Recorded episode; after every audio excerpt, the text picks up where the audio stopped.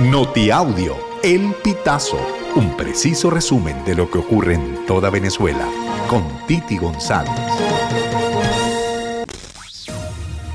Bienvenidos a una nueva emisión del Notiaudio El Pitazo del 14 de septiembre del 2023. La justicia dominicana condenó a cuatro venezolanos a 30 años de prisión cada uno tras ser declarados culpables por traficar más de 700 kilos de cocaína, informó este miércoles el Ministerio Público de ese país. Según un comunicado de la Fiscalía, a Rufino del Carmen Salazar, Jonathan Salazar, Carlos Andrés Vargas y Dani Sucre, se les impuso además el pago de una multa de un millón de pesos cada uno alrededor de 17.500 dólares a favor del Estado dominicano. El tribunal encargado del caso dictaminó la culpabilidad en relación al cargamento de cocaína que transportaban en una lancha rápida. Familiares de pacientes del Servicio de Hematología del Hospital de Niños JM de los Ríos acudieron este jueves 14 de septiembre al Tribunal Supremo de Justicia para introducir un recurso de amparo constitucional a favor de los más de 200 niños que están en riesgo por el cierre técnico del Servicio de Hematología. Con carteles y consignas, los familiares protestaron en contra del cierre técnico, ya que sin medicinas nuestras vidas están en peligro, según afirman.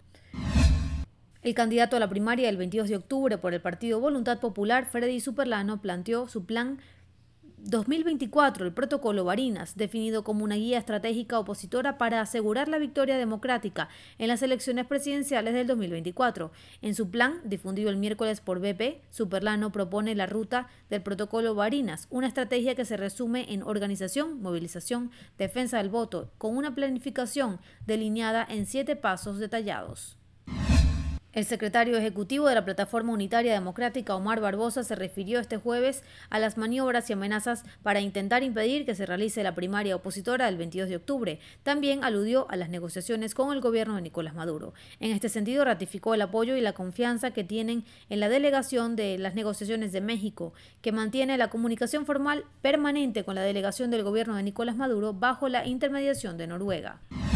La enorme pérdida en vidas humanas que ha causado la inundación en Libia, con al menos 6.800 muertos y más de 10.000 desaparecidos, podría haberse evitado si el país contara con mejores sistemas de alerta temprana y hubiera podido ordenar evacuaciones, así lo afirmó hoy la Organización Meteorológica Mundial. Subrayan que han intentado colaborar en los últimos años con las autoridades libias para recuperar los sistemas de prevención ante desastres meteorológicos, pero que la inseguridad en el país ha dificultado estos trabajos.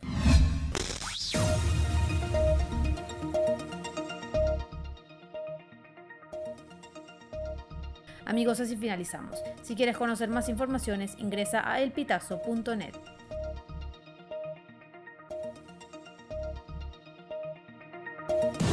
Estas informaciones puedes ampliarlas en nuestra página web, elpitazo.net. También recibimos tus denuncias vía SMS o WhatsApp a través del 0414 230 2934.